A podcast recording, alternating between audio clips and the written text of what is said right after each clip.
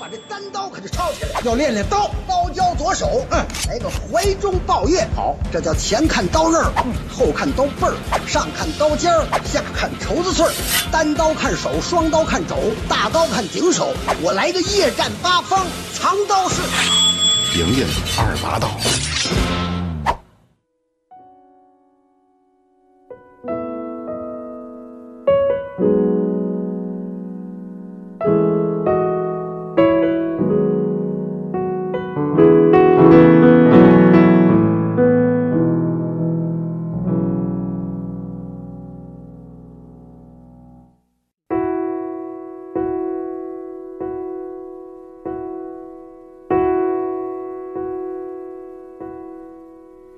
多少人爱你一流银幕的风采，多少人爱你一世独立的姿态，你永远的童真，赤子的期待，孤芳自赏的无奈。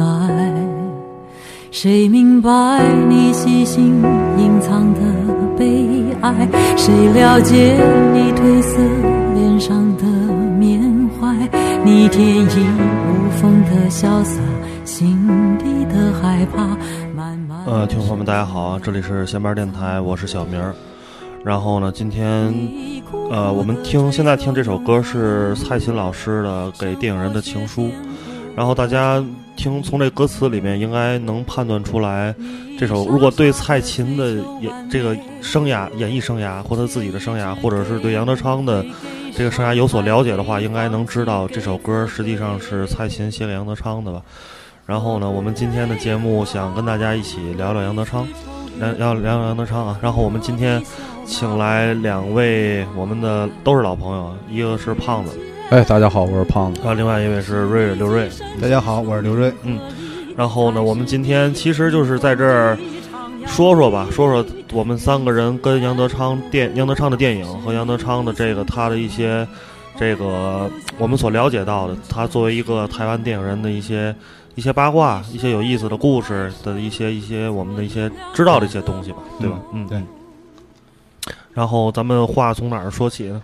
呃，还是从古岭街说起吧，我觉得。这从从这个说起来比较合适，因为刚出的那个蓝光嘛，对对对，因为呃是应该是今年的应该是四五月份的时候发行的吧，嗯。四五月份的时候发行。这个其实呃对杨德昌的电影是一个，我我就我作为一个普通影迷啊，我觉得是一个挺怎么说呢，非常有帮助的一件事情，因为我之前。我就始始终狠不下心来去看那个 VCD 版字幕占半拉屏幕大我记得咱俩很早以前说过这个这问题，对是不是？对对对你，说一直没看，说等着就等着出这个蓝光了。对，就确实是等着出这出这蓝光了，嗯，因为之前的那个，呃，我所了解到的一些信息啊，就是在 CC 在发行这个《古岭街》之前，大概在两三年前吧，发行了一一，嗯，对对一这这两部电影其实那个。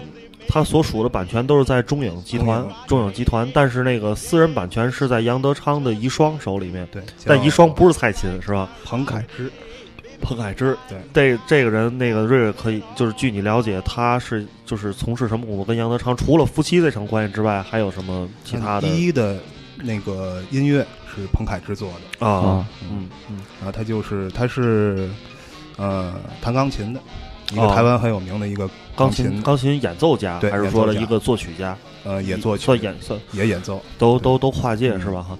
然后我之前就是具体原因不知道为什么，但是就是听说是因为这个他这个遗孀啊，这个人很很可能是很固执，还是自己有自己的一个想法，就是他始终没有把杨德昌这些电影的版权去想去给其他的发行公司或者这种 DVD 的修复公司去让他们去做。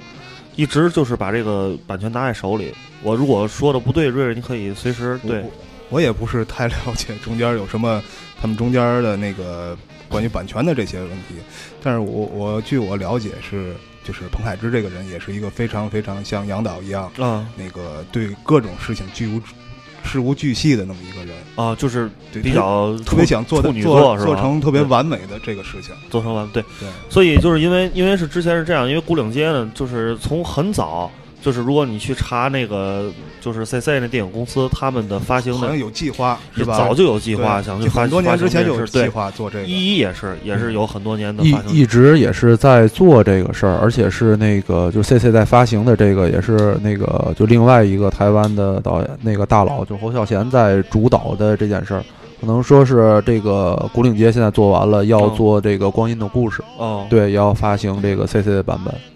呃，等于是呃，应该就是台湾电影界一直在促成这对在件事情，促成就是经典这件事儿电影的这个发行工作是吧？哈。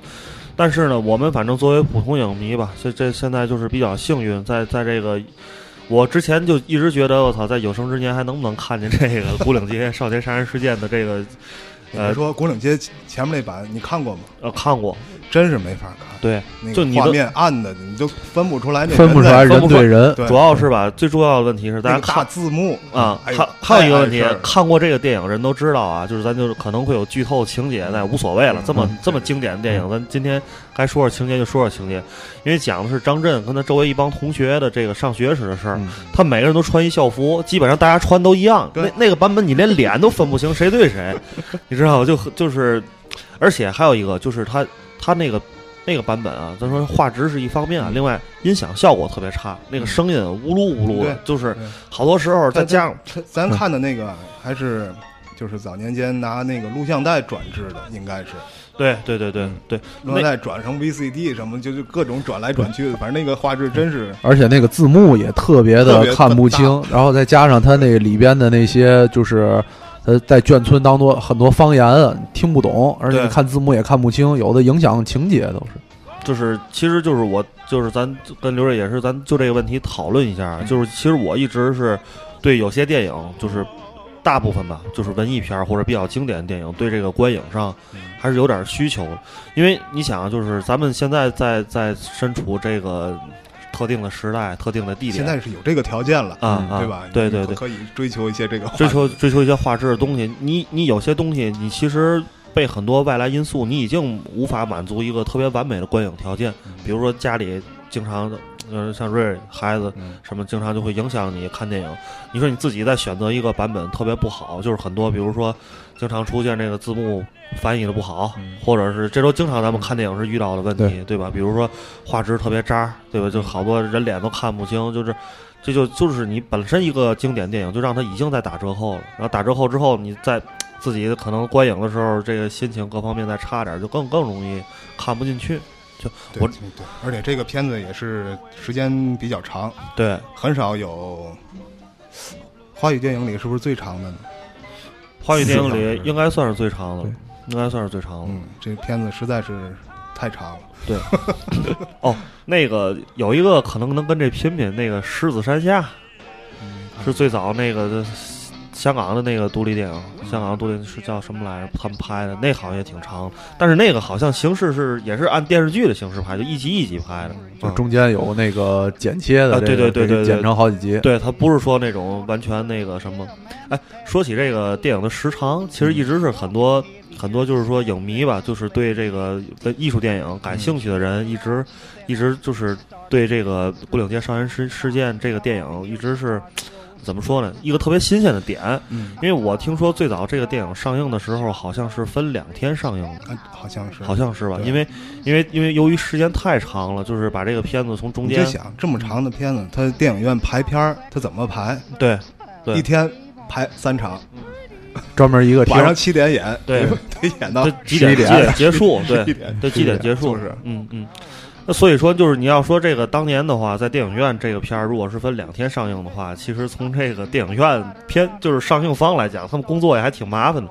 你可能得弄两个票根儿，第一天进去捡第第一个票根儿，第二天再来我觉得杨导这片子拍出来，他就没有没准备在电影院放，没有为这些因素考虑。对就不成熟的地儿吧，就可能是这个一些不成熟的地儿。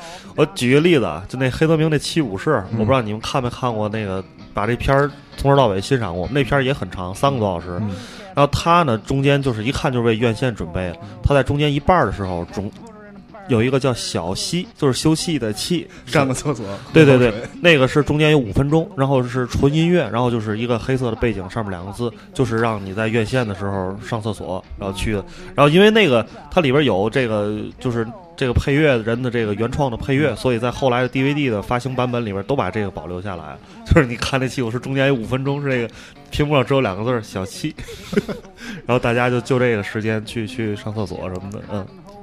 中场休息时间导演还对这方面考虑的比较周全。是是不是因为当时就是在那个杨德昌那个拍这部电影年代，就台湾的导演就是台湾电影商业化还没有这么成熟呃，其实应该说是制片厂的制度没有那么成熟。啊？对，我觉得是这样。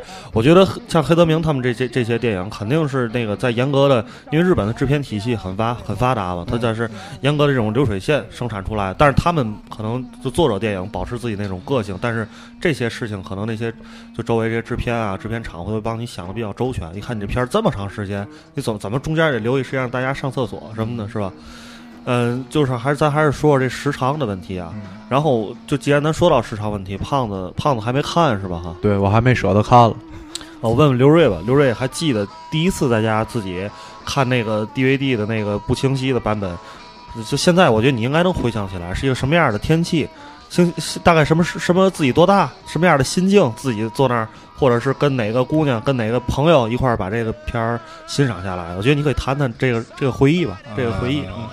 最早看的是 VCD，嗯，牛皮牛皮纸都是装的对对，内 VCD，内部资料，内部资料不是，据说那个盘嗯，你知道是谁的吗？谁的？不知道石榴姐姐的是吧？对，哦。据说是石榴姐姐啊那个片儿，我我不知道南方，咱们要是有听众，南方是怎么得到这片儿？反正北方，尤其华北地区的这个片儿，肯定都是从那个小西天儿中影内部资料流传出来的，流传出来的。嗯，那时候我就我第一次看这片儿是在新街口，新街口的一家音像店，啊。它门口放全都是这种牛皮纸袋儿的那个盘，对。一个白签儿上面写着对“古岭街杀人事件对对，上面统一的印刷的格式，看着就不知道还以为那是什么重案要案”，纪那是录片四张盘，啊，四张盘。对对对在 VCD 时代，四张盘。七百，兆，对，七百兆一张，容量，四张是五张，四张，我记得好像是是四张，嗯，四张，特别厚那一兜儿。嗯。嗯，我我想哪年啊？可能是两千零一年，要不就是两千年夏天看的。跟朋友在家里呢，一边吃着冰棍儿，聚众观赏两个人啊，跟朋友在家里吃着冰棍儿，看了一下午，嗯。真是看了一下午。嗯，就是那个，因为我一开始啊，还也想是找两三个朋友，就发这个蓝光版的时候，想是在一块儿看。可是后来我仔细想了想，我觉得这片儿啊，人多在一块儿真看不下来。我是这么觉得啊。对你会有各种因素干扰你，对对吧？对两人一说话，然后这嗯镜头过去了，你对没有没有印象了。就这种还是自己踏实下来，自己坐家里看就最我觉得自己。看一遍也也没有太多的印象，嗯嗯，嗯得得得多看几遍。太长了，因为而且这部片子里的细节非常多，举你你现在知道的，你可以就咱就说说一些细节，我觉得可以说说一些细节。嗯你就是说它里面那些唱的那些歌，啊嗯对吧？那些嗯年代，还有还有它，嗯，整个这部片子的大的时代背景，嗯嗯对吧？是台湾白色恐怖时期，嗯它整个的片子大背景是台湾的白色恐怖时期的发生的这些事情，就是杨导他拍的这片子里面，嗯，都能感觉出来，他说一件事儿，其实他并不是说光说这一件事情，嗯他是从家庭、从社会、从学校、嗯从你的各种社会关系里面嗯来嗯，说这一件事儿。对，就去想去折射出很多这个对，就是说，你这人不光是在学校里面，对吧？嗯你也有，你也有回家，对你也在社会上面嗯一些弟兄的关系，对对吧？对。各种各种各各样的。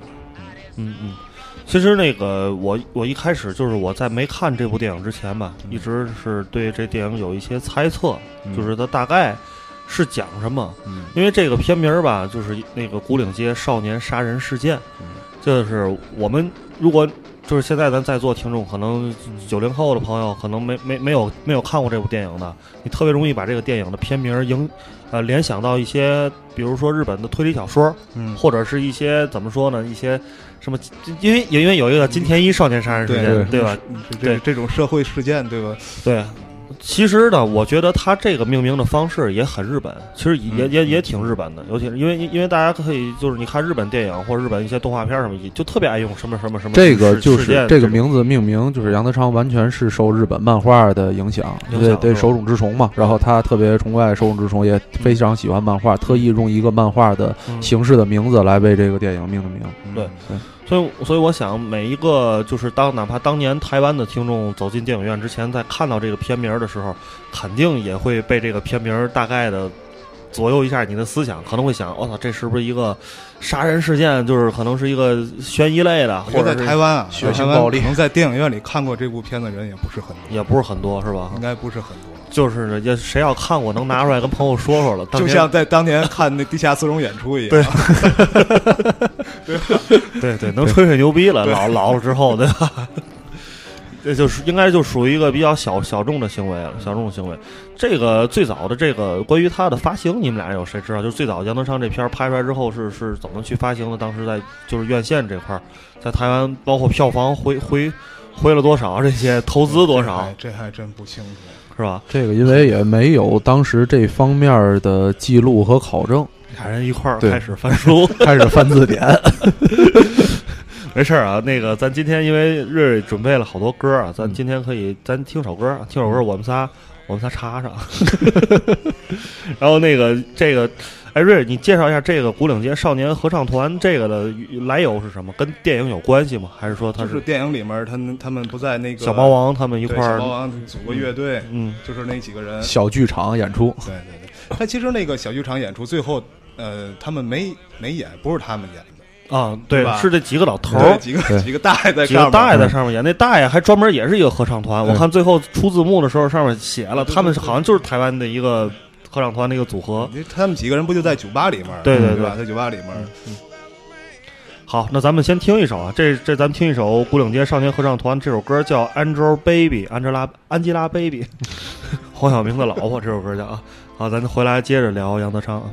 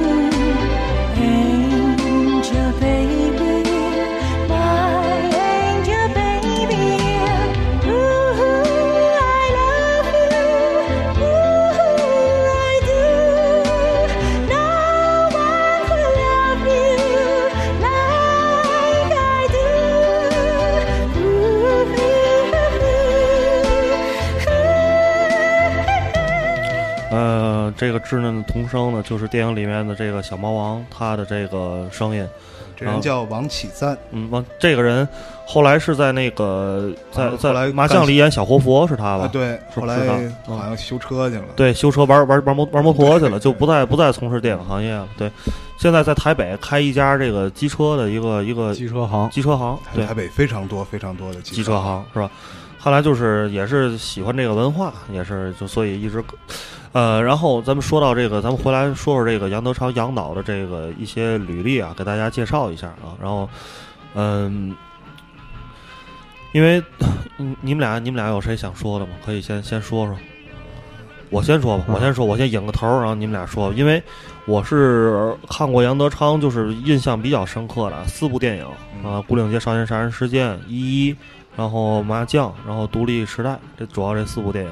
就我觉得这四部电影里面吧，一直当然《独立时代》跟《麻将》的这种印记少一些。我觉得《一一》跟《顾岭街》实际上是很像一个前后的一个、嗯一个故事，对对就就你感觉很多地方非常像，嗯。然后我觉得从这个里面的一些文化根源上说，我一直觉得杨德昌他，嗯，很有很有两有两件事儿，他非常非常，一个是西方文化对于这个台湾社会的一个影响，一个入侵嗯文化的一个入侵，因为就是包括摇滚乐，包括这个呃服饰。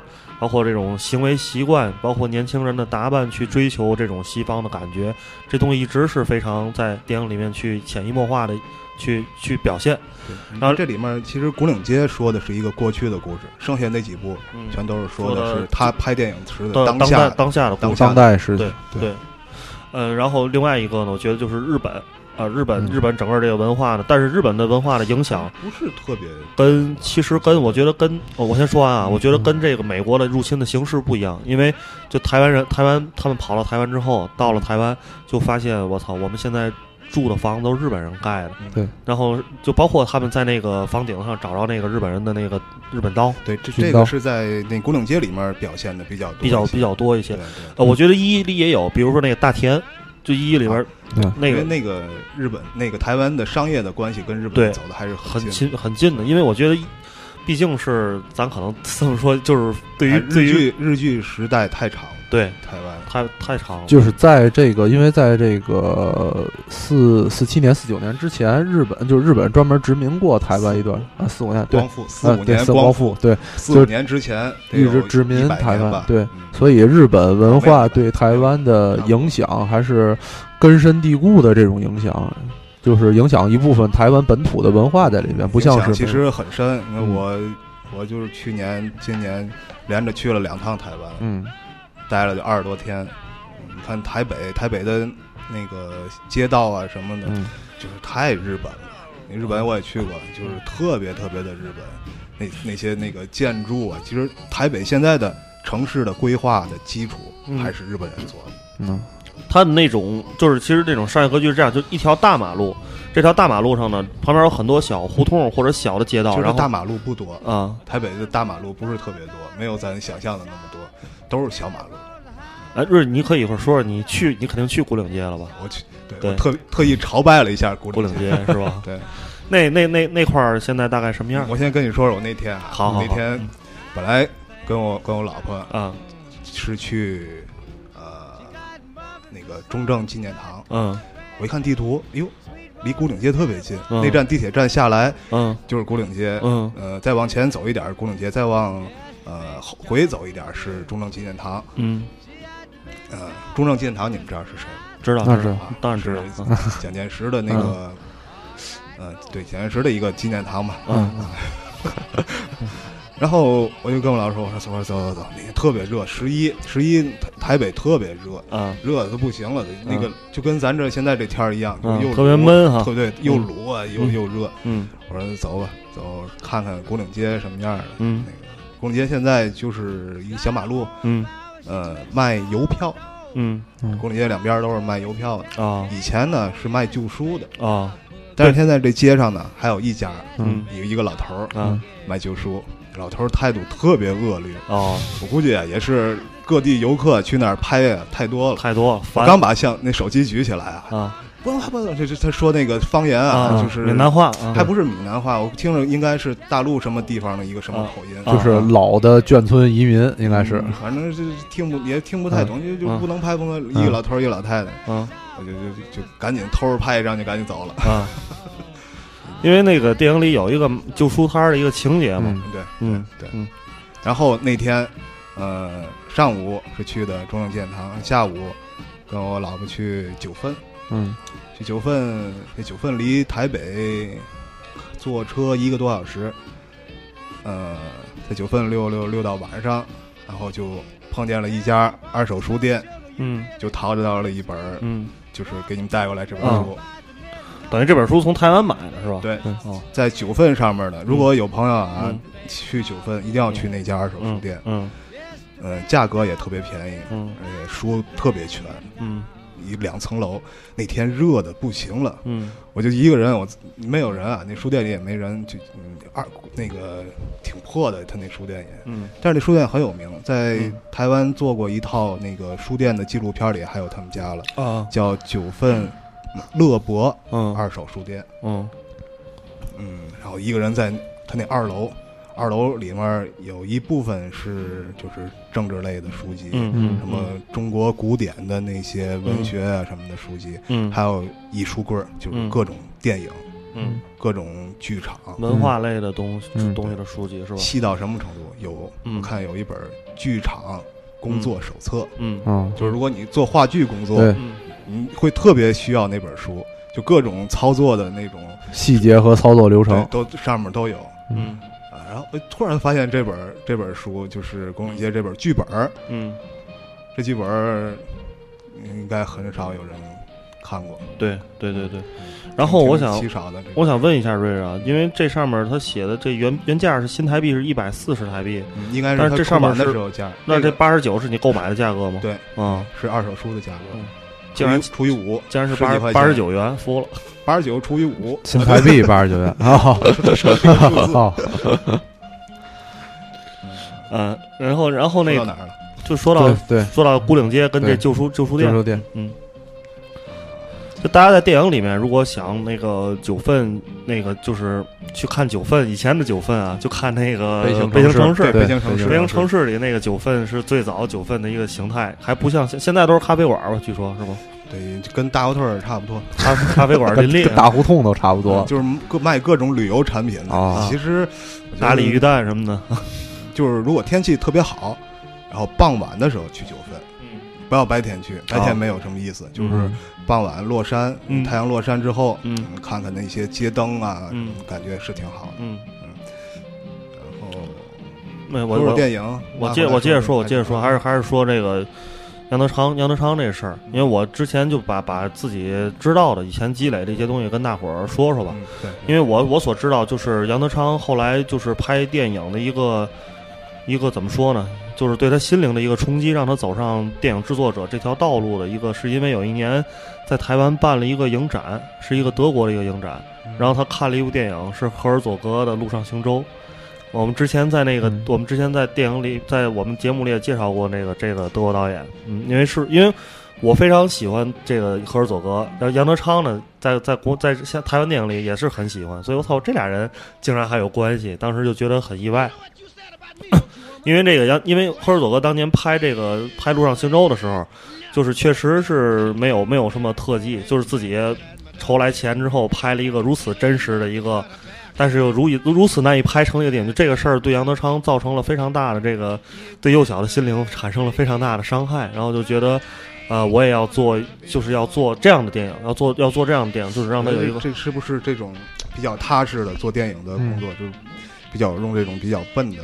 嗯。其实咱说起来就是稍微比较笨的这种，比较固执吧，比较固固执，对对对这种，这种方式去拍他自己的电影。对对，就是因为大家看杨德昌的这个电影里面，应该也能感感受到他拍电影的这种方式，就是可能摄制组的人员，可能摄制组的人员组成非常的怎么说传统或者简单，因为你看这电影里面不需要什么太多的特特技效果，或者是其他像好莱坞那种大制作的东西，全部都是很生活化的场景，然后很生活化的对白，然后演员的表演也是以自然的这种 这种形式为主，就是然后去去构建一个整个他这样的一个电影世界一个叙事的一个方式。其实，嗯，真是和这这种欧洲电影，然后日本电影这种一脉传承下来的感觉。嗯，刚才你们俩查杨德昌的生辰履历什么的，可以简单的跟大伙儿说说说。那我我跟大伙儿说说啊刚查的，嗯嗯呃，杨德昌其实本身是出生在上海的，啊他是四七年出生在上海的，嗯。然后之后就他的父亲是那个国统区的印刷厂，在印刷厂工作，嗯。然后后来也是四八年才跟着父亲一块儿到了台湾，就是眷村这边。嗯。呃，本身的这个古岭街少年杀人事件整个故事的这个年代和背景，还是他的童年的这一部分，尤其是这个呃，本身大家都知道，这古岭街杀人事件这个事件是一个真实存在的事件，对，他是嗯就是杨德昌上的那个中学，嗯当时的一个就好像学生呃早呃早恋造成的一个伤害事件。嗯呃，杨德昌本身是就是在里边就是像是。呃，就张震那个形象一样，是那个嗯。大陆来的新移民，眷村的新移民和嗯。当时当地的这个文化，呃，和本地人原住民的原住民的文化融入的也不是非常深入。嗯。他们，叫本省人，本省人，对对对。然后他们这些就叫做本省人就是原住大陆人，民的意思，对嗯。对。然后杨就像这些那个后来移民过来的这些就叫做大陆人。嗯。然后本身杨德昌就说，就是说在他长大之前，就是对家庭没有这个不像中国传统的家庭一样有这么多庞杂的亲戚啊什么，说家里没有什么亲戚，只有我们自己家的这几个人。嗯亲戚好多都在大陆呗，对对，对，就是嗯然后和当地人也没法融入到一起。我咱咱就是说电影啊，嗯他那个电影里面小明、嗯。那个女孩的家庭，嗯他不那个你你有没有印象？她那个嗯。情节，他他他妈病了，对。对然后他其实她跟她妈是寄人篱下，对。对。在她的一个那人是金世杰演的，呃对对。对，金世杰演的但一个是舅舅还是一叔叔家，对在他们家寄人篱下，对对，然后他叔叔就对他态度特别恶劣，就是就是家里那个饭都不够吃，说你他你他妈赶紧，就是当年从大陆撤过去之后，有很多这种家庭，对因为小明他妈是一个给人家就是类似于做女佣嘛，对就是保姆洗衣服对洗衣服，就是然后呢，以这个你在谁家一住，你给人家干点活呢，就是其实是找一个容身之所，对吧？自己带一女孩，你给我来间屋子，对吧？在你这儿，因为台湾那时候我估计寄寄住日本人的房子，房子可能住的住的面积还是挺大的，嗯可能家里腾出来个半间房给你住，问题不大，是吧？然后再挣点挣点零用钱，就是过着就是这种类似于吉普赛人的生活，对，其实那个从大陆撤过去之后，嗯那个也生活也很苦，对，因为整个在眷村地区，原住民和过去的因为你那的人，你几百万人撤到台湾那么点儿一个地方，对突然来了几百万人，对，你想想，嗯你那怎么生存？这几百万人，嗯几百万人工作机会是什么？带着老的小的，嗯嗯，你能带着老的小的带着，嗯。你你你想想，你对不对？你怎么生活呢？那对，然后那个，因为那个，我记得古岭街一上来的时候，有一个有一段话，他大概写的意思就是，当时几百人跑到台湾之后，然后这些就是孩子到了台湾之后，他们可能就是正常的，还像以前一样上学，然后进进学校，但是他们发现他们的父母对于自己的未来也是就是没有方向，也不知道该该怎么样，然后那会儿不一直说要反攻大陆吗？，对对对，包括一直一直在反攻大陆。对那里边也有情节嘛，八几年的时候，对才那个小蒋死了之后才把这个概念取消。哦没，死，没死，嗯，才解解除那个解禁戒严美丽岛事件之后，的，解除戒严令嘛。然后电影里面对这这方面政治方面的话题有对就是所牵扯，古岭街它对背景的描述，就整个故事背景的描述是非常的这个精准的嗯，它不是一个模糊的背景概念，嗯。包括时间和地点都是非常准确的，通过字幕的形式嗯。把这些描出来，也是为了凸显出整个故事发生的这个大的环境和嗯。这个人和人之间之所以产生这种关系和这种离种不开这个环境下。，对对对，扭曲的这个呃，说不上扭曲，就是庞杂的这种呃关系和心态的一个原因。我觉得杨导可能在在台湾导演里头还是比较就是个别的那么一个，就是他他没有那么多商业的色彩在里面，嗯嗯。他始终抱着一种这种社会批判性的嗯嗯。眼光嗯。和、怎么说呢？是这种嗯比较冷静的这种视角，嗯，嗯。来来来拍这个他人他当下的那些事，情。类似于一种上帝视角吧，可能是这种这种感觉，你看是不是？对对对在他的电影里面很少能够感觉出来这个导演的性格。对，嗯对他不想阐述任何东西，而且他镜头下的这个世界非常的凶狠，我觉得是。嗯，这个是我不太理解，你可以不是我我我不是说你说的不对啊，对就是说不太理解，你给我解释解释。对，因为我觉得除了一一之外，嗯其他的电影，因为我印象比较深的就是麻将，麻将对，哦还有对对对独立年代，都是非常极端的凶狠，来表现这个世界人们的这些呃个人的感情和欲望。麻将也有它的那个特殊历史背景。嗯我觉得麻将的那个历史背景跟当下的中国很像，就是经济高速发展。人们在这种物欲横流的社会中迷失方向，这 经常杂志上写的这种这种，确实是这样。对，确实是这样。而且而且麻将里边就是呃，当时看麻将的时候，就那个时候还小，上大学的时候不懂，然后当时就听到一句话，觉得特别牛逼，就是那个小活佛他们一直在阐述那个，嗯。嗯就是那个这个现代人他们不知道你们想要，都都不知道自己想要什么，你就告诉他你需要什么，他就觉得你是神，他就会跟着你走。你看当下不是这种情况吗？我觉得这个这个跟整个这个国家的经济呀、嗯对吧？你这个老百姓的收入瞬间提升嗯上来之后，他拿着这些钱，他他他他找他有有一些穷的人，有一些找不着钱的人，他就会迷失了。哎呀，没有钱怎么办呢？我就四处去去想办法去搂钱去。对，但是但是但是你要反过来回想这些事情，就是有一些不正常的地方在里头。嗯嗯当然，你在那个当时的环境里是感觉不出来不正常的。嗯嗯，因因为每个人都是裹挟在这个时代的洪流当中的，你是在这个发展的过程当中和这个驱使的方向，你是看不清什么是对的，什么是错的啊。这个不是对的错的就太大，就什么是黑的，什么是白的，你分不清楚的。嗯嗯嗯，其实我是我我想我想说了，接着也是接着你们俩话说，我觉得杨导的这个就是他这几部电影吧，咱们就不说那个什么《海滩一天》啊等等早早期那些了，就是比较经典、风格化比较明显这四部电影里面，我一直觉得，其实杨德昌要说他的电影，我是感觉啊还是有一定的野心的，有一定的野心的，因为尤其《孤岭街》这部电影，我觉得野心是非常大的一部电影，虽然他可能在制作上当时没有说的那么多多余的资金让他去把这个电影做得更精彩或者是更精良，但是自己野心很足够了，就是想去拍一个关于台湾的历史，关于台湾特殊时期的一个历史。但是呢，呃，我觉得他也好，侯孝贤也好，就只说台湾这两个最著名的大师级的导导演，就是他们两个人始终还是愿意从这种以小见大，或者台湾人特有的情怀，或者或者说继承日本、继承法呃欧洲的那些那些他们所崇拜的电影导演的那种那种流派的方法，就是说去拍一些，比如《古岭街》拍小孩子，比如说麻将拍四个社会上的这个。呃，无业游无业游民这种混混的小青年，对吧？然后到一一，我拍的是一个台台北最普通的一个家庭，嗯对吧？就是普通的中产阶级家庭，都是这种很平民化的一个一个一个东西。所以当年我记得我看一一的时候，有一个有一个词让我觉得到现在我都我我我这个词在我印象脑海里非常印象，叫平民史诗，平民化的史诗，嗯对吧？就是大家呃我们在看那些美国电影拍什么宾虚啊，或者是说那些大制作的拍什么拿破仑这种，你拍的也是一个民族的历史，就通过一些大人物、大的事件去反映一个民族整个这个进程啊。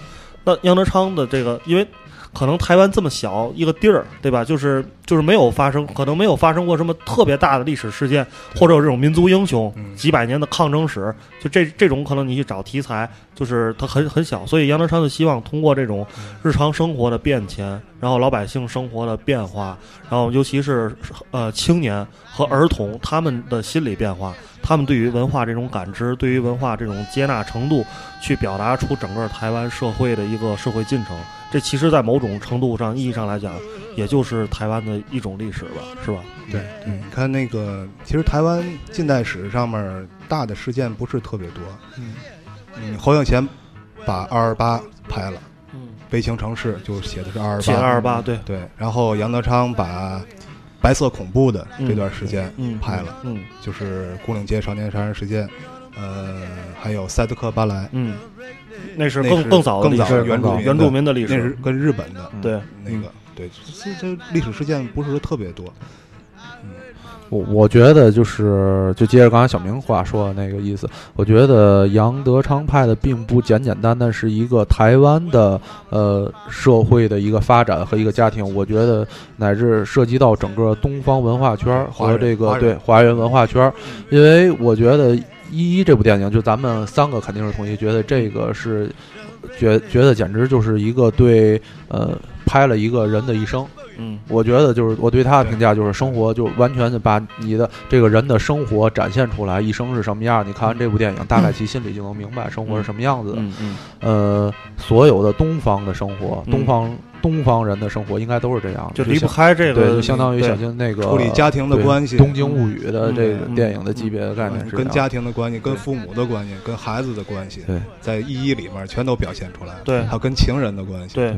对，一一能够把华人的这种社会上面各种关系全部都包含在里头。对，都可以通过这几个不同的家庭角色，他不同的年龄阶段，去代表你每一个人生活需要经历的一个一个东西。但是我之前看见，包括现在啊，因为可能确实是这部电影实在是呃角度太多太庞大了，呃我觉得这部电影一这部电影是一个男人的电影，因为我在这里边看到的女性，就除了就是当然那个就像那个妈妈那个金燕玲，金燕玲演对对对的角色，，嗯确实她有她的那个非常爆的那些点在里边，宫但是那个妈妈是不是也是金燕玲对，也是金燕玲对嗯。然后，但是我还是觉得整个电影就是从最小的那个啊，他那个弟弟，然后到 NG，然后包包括他那个那个小 NG 是谁来着？吴念真，哦，对吴念真。对吴念真，嗯。对，然后包括他那个小舅子，嗯。我觉得那那个就是咱们现在状态就有点他像那小舅子那个 那个一样，当然那个瑞瑞就应该是有一些 NG 这样的这个成年家庭，到还没到中年危机是吧？对，就主要的还是就是男人视角的这个对一演一现的形式。嗯对，一是可以，反正我是一年看一遍一这部电影。嗯嗯，这个其实那个刘刘瑞瑞瑞每年看一部，每年看一次一这事儿，我之前听胖子跟我说过好几次啊，就是我呃。就是一个问题，一个问题，因为我觉得每年能把一个电影拿出来看一遍，这样一个坚持，可能我觉得能看一遍的片子也不多。对不不多，能能看的片子，你能就是就是说，我想问你一个问题是，你为什么把这部电影选做你每年都要去观摩的一个一个片子？这是第一个问题，你先回答这个问题啊。就是你人生当中，你不同的年龄，嗯。你会遇见不同的事情。嗯。嗯，针针对你这，你每长一岁，有嗯。也许你回回看过去一年，嗯。你会有发现自己以前可能有想的某些事儿，可能也不太对，嗯，对吧？嗯会有一些问题可以以另外一种方式来解决。嗯，我觉得这部电影还是能够给人一些更深层次的这种思考。嗯嗯。那第二个问题是你，呃，就是最近一次看啊，或者最近两三次看嘛，因为你每年都看一次，就是你觉得。呃，可以举，我觉得你可以举两个举比较具体的情节的例子，就是觉得这些情节，就是你可能之前看的理解和现在的理解有什么不一样，或之前可能没有注意到这个点，啊，这次看现在的时候，感觉到、呃这个点可能对我开始有影响了啊，因为因为你也经历了，就就是在看这些变的时候，经历自己结婚，啊包括做父亲，对对吧？等等这这些这些人生的啊经历，啊我最近一次看啊，还还真不是说找那种那个，是前些日子有一天特别无聊，然后我不知道你看没看我那个发的那个朋友圈里有一张啊。照片，啊。就从谷歌街景里面、啊，把那个电影里面几个场景都都找着了。对就有一天特别无聊，突然想起来，嗯我说我可以在谷歌街景里找找当时那电影拍的那些镜头都在都在哪儿都在哪儿拍的？啊？我就先先是在那个书里面看见那个有一个那个那谁杜杜杜之，嗯。写他们当时录音的时候，嗯。说那个环境啊特别不好，离着一个高架桥，高架桥上全是车，啊，就是你在屋里面拍电影，你没办法录一个干净的声音在里面。嗯嗯嗯然后就就看在哪儿呢？嗯，找来找去啊，先找把那洋洋的那个嗯学校找着。找着了，嗯我想一个导演拍片子不会傻到这片子就在这学校周围拍吧？啊结果我要拿着谷歌街景往下走，没有多远，啊我发现这个他们家那大楼啊就在离学校不远的一个地儿。合着这片子啊。主要的街景那些地方啊，全是在那个两三公里之内。对，两三公里之内 啊，楼上楼下拍的啊。这点地儿。就然后那个那里边就是她的那个姐姐，嗯。就跟她那个男朋友，就是当时的那个有有点儿胖子，对胖子，胖子对胖子，嗯跟胖子俩人就是每天下楼说话的地儿，我看见找着那地儿，啊就是在一个立交桥一桥墩子，对，对。还有一小花池，这个那那那地儿，那那个地儿在哪儿？啊，在哎呀，我先没没拿着地图，嗯在台北的嗯东边，就是靠东南方，东南方一个高架桥底下，嗯，那个也那个那个地那个那个镜头就在他们家楼下底下拍的，桥底下拍的。哦，就确实是他们家楼下楼下拍的桥底下就是整个的这个电影，就像他电影所叙述的一样，就是就看着就生活的对就是太记录了。对，嗯嗯太记录了，嗯你那周围的那环境啊就是真实的周围的环境，嗯。说起依依，就是咱说到哪儿，我想起来就说啊，我就那里边胖子说了一句话，他给把妹的时候跟妹妹说了一句话，那个那句话我到现在就是记记忆深刻，就是问他为什么要人为什么要看电影？嗯。他说电影让我们的生活生命延长了一倍，嗯因为很多事情你无法经历，很多事情这这这这应该就是杨杨德昌对。对。他所说的，他所说的话，对对对，其其实其实也是看那部电影之后，然后因为就我决定，然后叫自己胖子这个名字，因为上大学之后，这大学同学都不是这么叫我的，就都不是叫我这个名字。然后后来就是和就瑞认识，大伙一块儿出来玩儿，然后就因为当时也挺胖嘛，然后但是一想，哎，我觉得，但是电影里的胖子不胖并不瘦，而我觉得叫这个名字也有一些哎挺文艺、挺装逼的。如果能 get 到这个点现在回忆那个电影情节啊，就是有一个情节，就是他们第一开始从那个饭店打架，嗯然后嗯。特别扫兴的，嗯对回去之后婚礼，嗯。吐吐，啊，对，嗯。我觉得。你说你你要我我以我现在这个、嗯。这个就是一个父亲嗯。带孩子，嗯，就是你那种环境你怎么带？你只能带着孩子。走。对，去去麦当劳再坐会儿来哎，，对，刚才说就是问瑞瑞的问题，我突然想到了，就是嗯。就最近一次看这个一一的时候，嗯。我对和之前的特别大的一个不一样的地儿，就是 get 到了一个点，嗯。就是就是成年男人和男人之间的默契和交流的那种，就有一个情节，嗯。就是那个他那小叔子，嗯。就 N G 小叔子，嗯。然后在那孩子过满过那个满月，嗯。过满月，然后结果他的这小叔子的情人，嗯。就之前的那个前女友，其实是他现在的情人，也，对去那个踢场了，然后就现场特别混乱。小云吧，那人叫。对对对，小云，然后就现场打起来了，打起来特别混乱。嗯。然后那个这个 NG 正好来了，就给他小叔子拉走，俩人在车里边。对。然后这个 NG 就问那小叔子：“你这个你跟他还有联系啊？”嗯他说：“那小叔就挺疲惫的那样。嗯，对呀、然后我老婆怀孕这么长时间了，对。”和小云之前也有，我们也是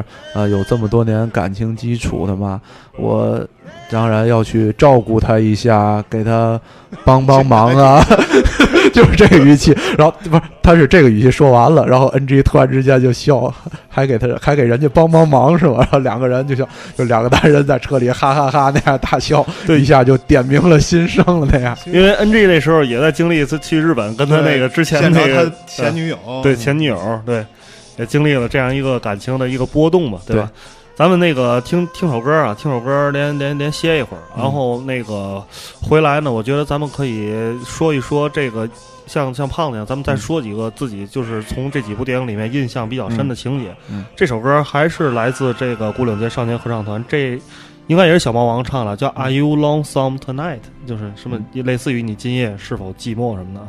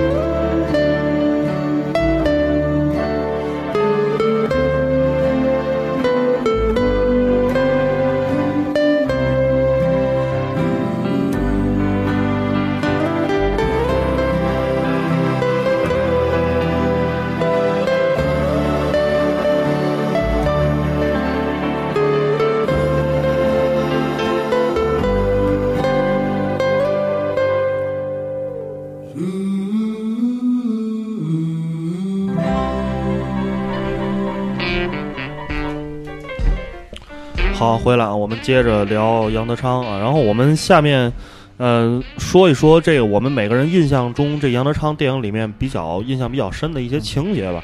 然后呢，在我们就是就这些情节，我们一起来讨论讨论关于杨导的一些这个他的从电影导演角度出发的一些叙事技巧啊，或者自己一些如何去营造这样一种氛围，营造去这样一种故事的这种这种感觉，让大家能够就如此深爱他的这个电影啊。咱们谁想好了先说。那我先说啊你先说因为我嗯就是刚才想，我对印象就是现在来说特别深的是，呃，两部电影的两场戏，但是都有一个元素是电梯。嗯。呃，这个第一个呢就是一一，嗯。依依的刚开始的情节就是在那个婚礼现场，NG 在下边呃等电梯，然后电梯从上面下来，一开门嗯。发现是他的那个前女友，嗯。嗯，发现饭店拍对在饭店拍的。圆山饭店，圆山饭店是吧？那那那叫圆山饭店，就是在那个饭店是吗？是台台北最著名的一个饭店，那个是呃宋美龄。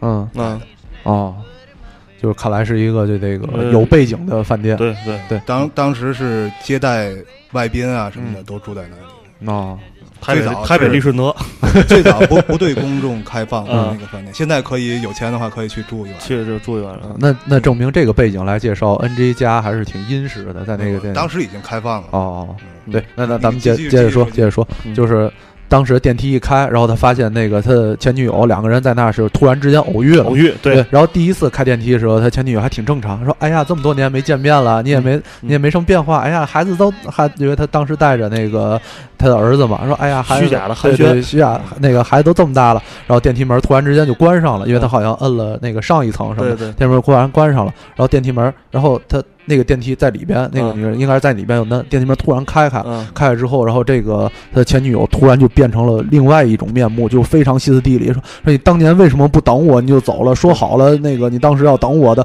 为什么你就这样？就完全哭的像泪人一样，就立刻就转变了这种、嗯这个画面。然后 NJ 就傻那儿了，完全。对对对，就就就这个傻男完全就是，我觉得 NJ 当时第一个，哎，刘瑞这事儿，你你解释我觉得他肯定是没想到这个人会会再出来说这些话的。是吗？我我是觉得我我我揣测 NJ 的心里就是我操，让孩子看见这样一幕，一会儿怎么跟孩子解释？如果是我的话，我肯定会这样想，我肯定会这样想。我操，怎么跟孩子解释？就是一会儿。洋洋问我 这这阿姨怎么回事？我操，一会儿哭一会儿笑的，你们俩什么关系？对吧？就类似于这种孩子提出的问题，嗯就你如何跟他解释？这这挺难的。就我我揣测一下，NG 应该还是没想到，因为我觉得第一次开电梯就突然之间偶遇的时候，然后突然那些寒暄，NG 可能当时就没有反应过来，这一个女人，我第一我这么多年还能再见到她，因为嗯 NG 在后边说过，嗯，就是说我没想到还能再再见到。见到你，再见到你，然后两个人就是在东京散步的时候嘛，对就说的这些话对，然后，然后瞬间这人就离开了，嗯。然后突然之间再开开门，然后就一个这么爆炸的情绪发泄出来，没想到嗯。这个人这么多年我没看见，然后他对我的感情依然是，呃，是这么激强烈，这么对强强烈，对对对，嗯。具体这种感情是什么，他肯定当时也反应不过来，嗯。是爱或者是恨，这个他嗯。肯定当，但是就是整个人就傻在那儿了，完全的没法控制这件事儿。对对对，对，这是一个电梯的场景，嗯。还有一个就是那个独立时代，嗯。独立时代的最后一场戏，嗯。就是那个小明和呃和那个他女朋友琪琪和琪琪分手，最后两个人从那个医院的电梯下来嘛，嗯。下来之后，然后电梯两个人一起从电梯下来，在电梯当中，然后两个人说呃说就是要小明说我工作辞了，然后我突然明白了，就是呃如果所有人都哦那个独立时代那里那男的也叫小明，对，也叫小明，而且而且这个演员是那个《古灵街》里边的那个那个对。二十七的那个帮派的二二掌柜，对 对对对对啊，对，接着说，然后小明就说那个如果所有人都求别人给自己一份安全感的话，那谁又多了一份去给别人？嗯然后两个人就非常和平的分手了。然后电梯门一开，然后小明说：“我去送送你吧。”然后那个七七说：“啊，没关系，那个我们这样的金童玉女，大家也没想到我们会分手。嗯然后有有机会的话，呃，去那个去 Friday 去喝杯咖啡也好啊，还是嗯朋友。嗯，嗯然后然后琪琪就离开了，小明自己回到电梯要上楼，嗯然后突然时候小明就感觉情绪要爆发了，然后把电梯门又打开，嗯就根本没上去，又再打开，嗯然后发现琪琪当时也是站在电梯口的要回来，嗯然后两个人就是深情的又拥抱在了一起。嗯对，就是这两场戏是我觉得就是印象特别深的。嗯嗯，确实还都是跟电梯有关。对，都是电梯他拍。独立时代时跟蔡琴分手了吧？这个这个不太知道对，不太知道这这情感经历，他们俩。应该是，反正因为独立时代应该是两千年以前，独立时代对。不是八几年吧？独立时代我我可，不感觉是八九几年，九几年，九九几年，就在古岭街之后。古岭街是八几年对，嗯，对，开始我我先你先说我先说啊，我先说，嗯，因为因为就是说，因为可能我就是刚刚才其实放歌时，我跟他们俩在在讲这事儿，就是可能我看电影的时候比较容易爱爱爱去看这些导演他们怎么去技巧处对处理这些技巧吧，就是声音跟画面啊等等这些这些东西。然后因为我最近看的是《古岭街》，然后一跟那个少年跟少年时代的，一跟那个什么独立时代啊、麻将这些，之前都看的比较久远，印象没那么深了。我说一个我这次看《古岭街》，我觉得就是非常高超的一个杨德昌的一个叙事手法。那个镜头很简单，在这电影里，如果大家第一次看的时候，你不仔细注意，可能都注意不到这个情节。应该是就是说小四跟这个小明俩人刚开始，可能两个人上下学一起走，有有这种情感的这种迹象出现了。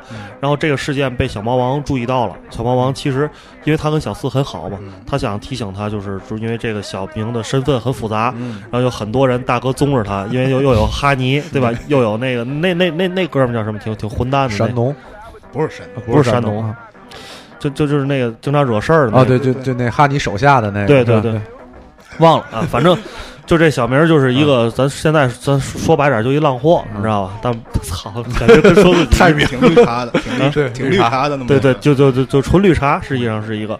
但是就不想，就是然后，所以他就发现了这个小四和小明俩约会之后呢，这场街正好是在刚才刘瑞讲到的，就是古岭街、嗯这个这个以这个以以电影名字命名的这条、嗯这条街，不对，说错了，就电影名字命名的这这条街上发生的。他当时就有很多旧书摊儿嘛，嗯然后呢，小猫王正在一家这个旧书摊上在那挑书，嗯挑一个就是自己喜欢的杂志啊什么的，这这这种，我看我看一下，就是书里。对吧？是这啊，镜头吧对对对，就是就是这块儿，就是这块儿，没错儿。然后呢，然后这个时候呢，先是给了一个这书摊儿的一个一个中景，嗯然后，小小猫王在那儿挑书，让老板给他拿哪哪杂志那那本书。然后下一镜头呢，就是在这个，就是你通过环境你能知道这是在同一个场景之下。嗯然后小四和小明俩人推着小四推着自行车，小明在他身边，两个人就从这个大街中间横穿过去。嗯然后这时候呢，小猫王在那儿挑着书，下一镜头又切到这儿，嗯小猫王在那儿挑着书，然后看见他们俩从这儿经过了。然后小猫就跟老板说：“哎，这书现在放这儿啊。”然后我去，我去，我去那边一下。然后他实际上呢，就是去跟踪他们俩，就去跟踪他们俩。但镜头上呢，没有直接交代小猫王是去跟踪他们俩人，而是交代他们俩人慢慢的走远。然后小，然后，让小猫王在镜头中没有出现过。在他们俩人走远的时候，就是说这个长镜头吧，就为什么说东方的这个长镜头，就是说很东方的，因为有很多事情就跟东方人一样，就是很含蓄的。我不是说直接去交代出来，我是通过一个镜头里面生化的这种，会让你去理解这里边究竟发生了什么样的故事。那这个小四跟小推推车走远之后，这时候话外音是小是小猫王的声音，他又回来跟那个书摊的老板说：“哎，我刚才那本书呢？你怎么给我收起来了？我还要看那本书呢。”就是其实就是他已经去完成了跟踪的这个过程，已经确认了哦，这是小四跟小明。然后呢，又赶紧回书摊，接着去他干他自己的事儿，去挑那本书。就是其实是很简单的一个镜头，但是就是我们现在就是你咱操说这又又开始说这个变形金刚啊这些大片儿，就是说这些镜头每一个东西交代的特别明白，我操，就是一下一下让你我操就是你是看的挺明白的，但是你真的体会不到这种所谓长镜头啊，所谓这种这种大师级的导演，他从在镜头里面给你传达的这种意境，传达的这种东方的含蓄的这种东西，这种这种美学的东西，就是我想通过这一个镜头把这个事情，对让大家能够能够能够 get 到吧。我我我再多说一句，因为你刚才说的这个场景让我特别想嗯想到就是独立时代电影中的一个情景，而且这个这个场景我觉得可能是就是小的时候就之前看的时候不太能理解，但是现在看的时候突然能理解，特别简单的一个情节，就是那个 Mori 就那个富二代那个开开公司的那个那个女女的，对哦就是那个山山东他们家那个打台球那长头发那姐，这俩是一个演员，对对对，是应该是演员吗？一个演员，一个就这长头发那个穿啊总穿一个军军服，那里面是短头，倪淑对他那是君，对倪淑君这个演员，这俩是一个演员。对毛毛对，没注意。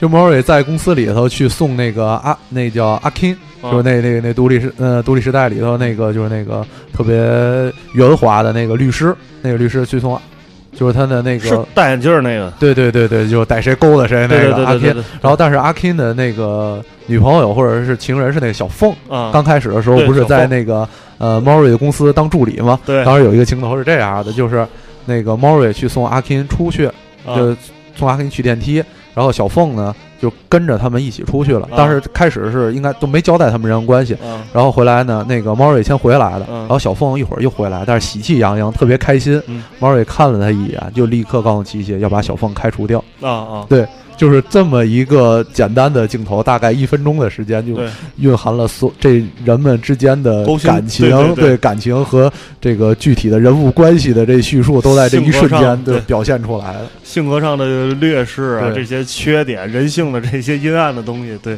特特别特别，感觉表现的真是太牛逼了，太太太好了，表现，嗯嗯。刘刘瑞准备好了 我我就想到哪儿说哪儿啊啊啊！就想那个《古董街》里面，他嗯那个张张震他爸爸嗯，不被审查嘛？对对白色恐怖的时候，那个那会儿会莫名其妙的一些理由，就会把一个人，因为你都是从大陆过去的，嗯你也不知道你在大陆以前有过什么背景，有就是会突然的就审查你。他那个好像是有一他的一个同学，嗯，对，他的一个同学被有什么事儿，对，关进去了。之前在上海的事儿，对牵扯到之前在上海的事儿，到他了。对，然后怀疑他们私通大陆嘛，对，就是哎那会儿就最佳的一些对，那个时期是就是中国的文革时期跟美国的麦卡锡时期吧，就是这冷冷战这种政治政治立场，嗯非要分出这个资本主义社会跟社会主义社会这阵营分阵营的那个时期，对吧？对不是这这个这个打打那个那个那个四九之后，嗯。这种事儿一直一直在都有，一直都有。嗯他就嗯就是老蒋非常害怕，嗯。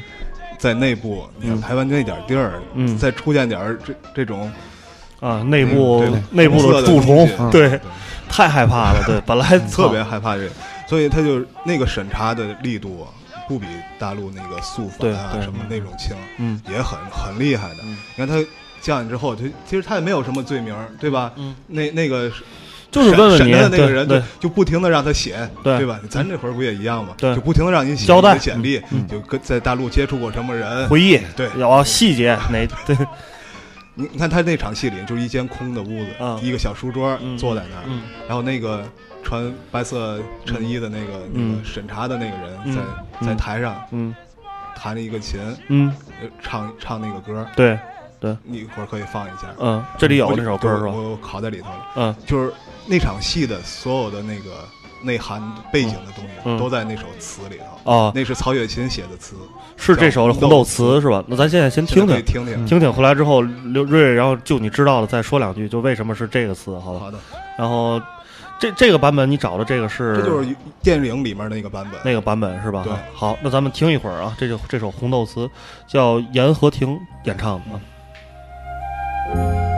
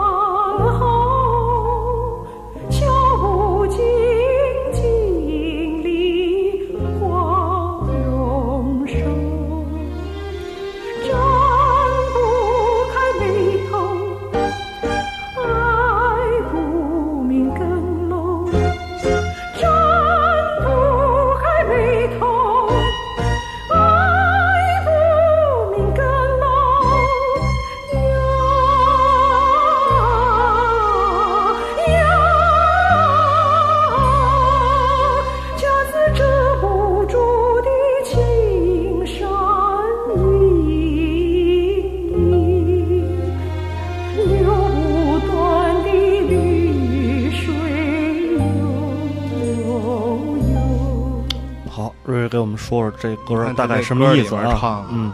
忘不了新愁与旧愁，嗯。就是你你可以想象当时那个男主人公，嗯。那他的那爸爸在那儿，嗯嗯。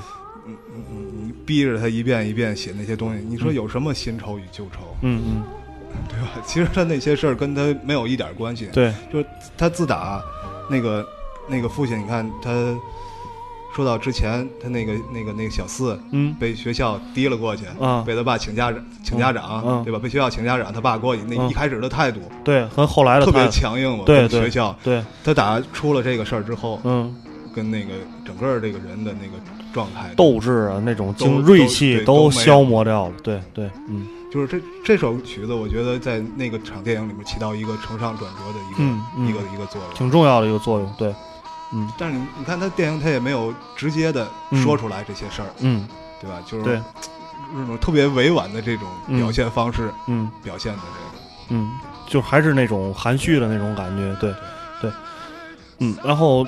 就是我刚才就是在听这首歌的时候，我就在想，那个当时就是就是古岭街里面，其实有几个维度。其实我觉得杨德昌他可能最在做创作的时候，就是咱们揣测啊，就是拿以古岭街为例啊，他都会把这个整个这个故事发生的几个区域和几个这个几个人群嗯。给它限定出来。因为杨德昌的电影电影特别特别典型的就是人物非常庞杂，每个电影里人物都很多，然后通过这种浮世绘人与人之间的关系，每个人和每个人之间的关系去那个去去把这个事情描摹出来。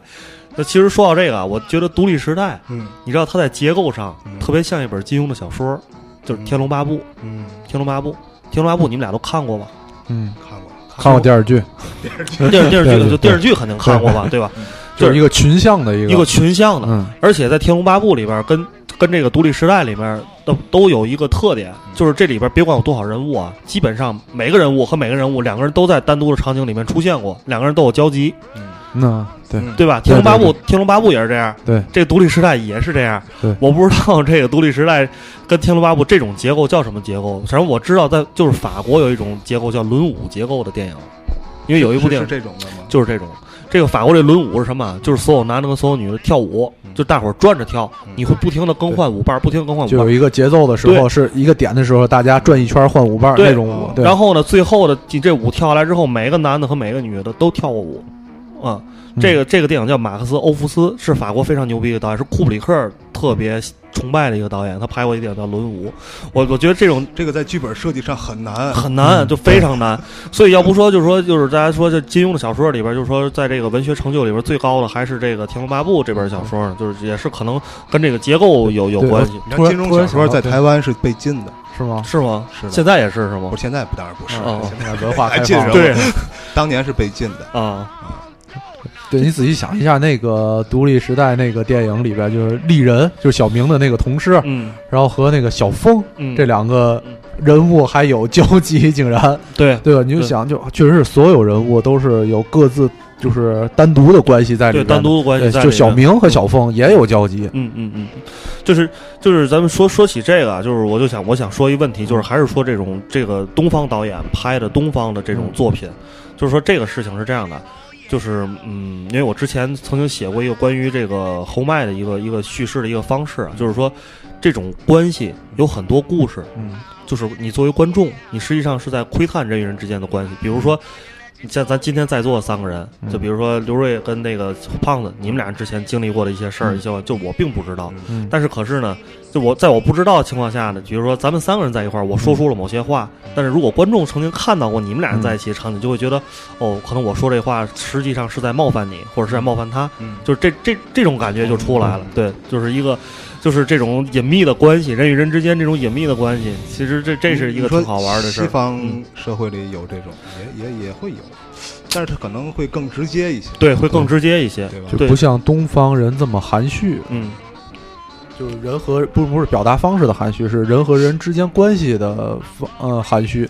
对侯孝贤电影里有这种，呃，侯孝贤的就是，其实我觉得侯孝贤整个叙事的方式跟这个就跟杨德昌完全不一样，是不一样，就是完全不一样。对，他可能也是杨德昌在一直在国外上学，嗯他更能够反思嗯这种华人社会的关系的嗯嗯。这种对里面的点。我我其实我一直觉得，就是何小贤电影啊，如果咱们用这简单的图形来表现，我一直觉得何小贤的电影就是像像一个流水一样，或者像一个蜡烛一样，他一直把它烧完，然后让你从头到尾看这整个的过程。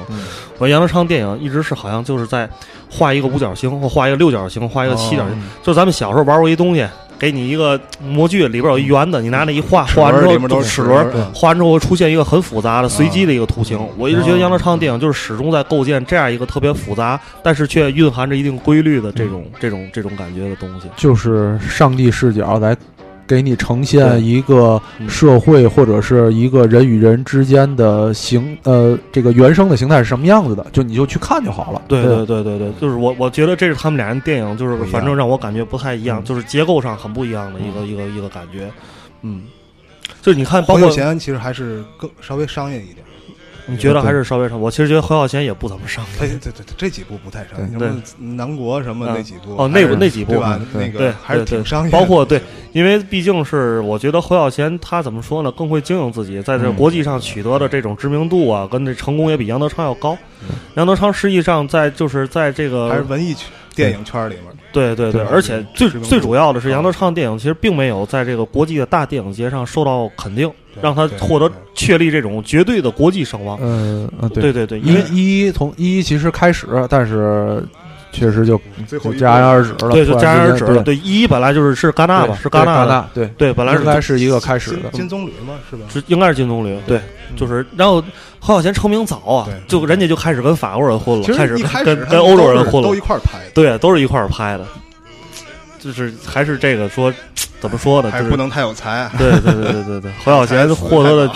机遇比较好，比较机遇比较好，就有这种有这种机会，嗯嗯。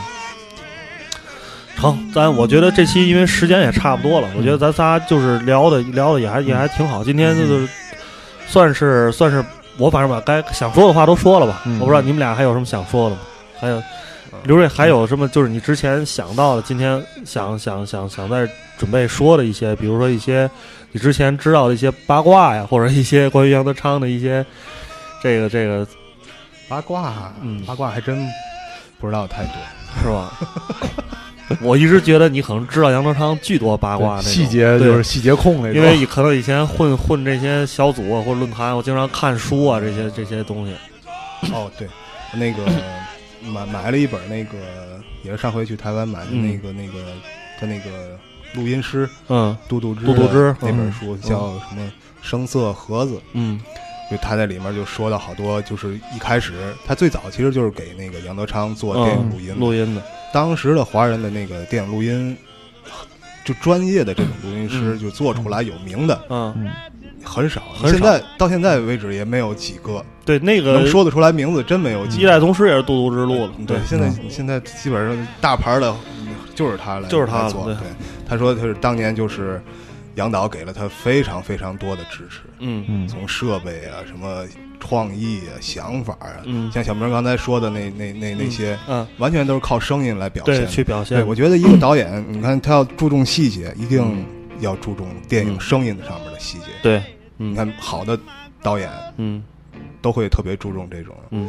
嗯，杨德昌的这些部电影基本上没有什么电影音乐，就专门为这个电，影写的谱写音电影乐乐没有，嗯基本上没有。对，行还真没有，真没有真没有。说就有都是找的现成的。嗯。有这种没有这种作曲家的这个这样一个职位，对，就是在在最后一部一一，他那个那个音乐不都是他老婆给他找的吗？也是找的一些什么贝多芬的呀，那那还有一些就是现成的曲子，嗯。都是用的这种，嗯。就是哦，对他那个那录音师，录音师，呃，之前就说他们做那些声音嗯特别崩溃，呃，嗯是有这么一件事儿，说嗯是在泰国做混音，嗯是给哪部片子？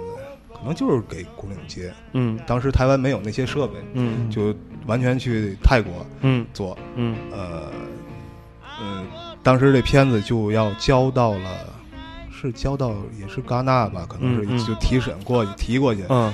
一边提着这边一边改着。啊，就是杨导一个一个传真，一个传真过来，嗯两个人就对这个对这个事儿对因为录音，跨国和跨国嘛，当时通讯设备不像现在那么发达，对，说那个最后这个拷贝就是通过就是电影圈里一个朋友的另外的一个朋友，嗯。当天是飞法国，嗯。就是拿着拷贝过去飞过去，嗯。才最赶到最后时间才提审上去的。嗯所以就是杨导对这种细节的要求就挺变态的，嗯按陆他那话说就是。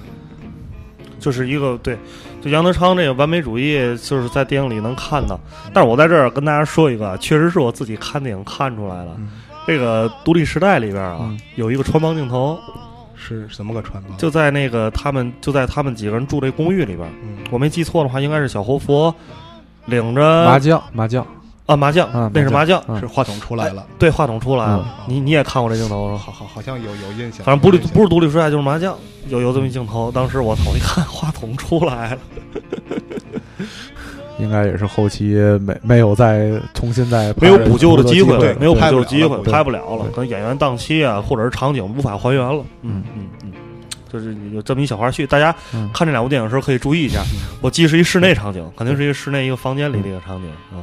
嗯，最后放首歌，放首歌吧，最后就是你这里歌有有有有有觉得一个日文的那个是一一里头，他们嗯在日本那个那酒吧里面哦，坂本九这首歌是吧？一块儿一块儿好那个。好嗯，这个日文不会念啊，咱们回头自己看歌单吧嗯啊。然后这这这是他们在日本的那个酒吧里听的一首歌，对啊。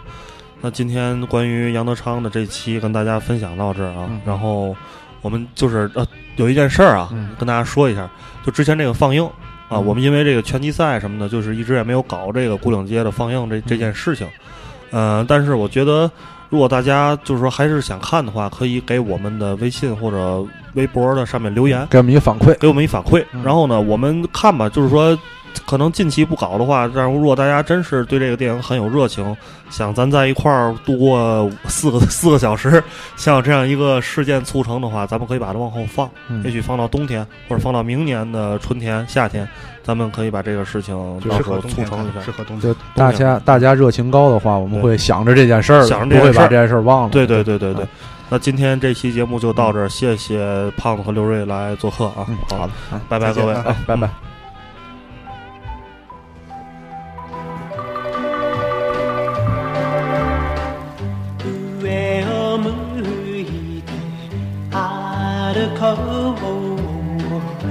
涙がこぼれないように思い出す春の日。一人ぼっちの夜。上を向いて歩こう滲んだ星を数えて思い出す。夏の日一人ぼっちの夜。幸せを雲の上に。幸せを空の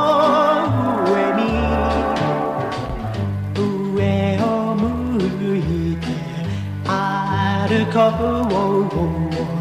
涙がこぼれないように泣きながら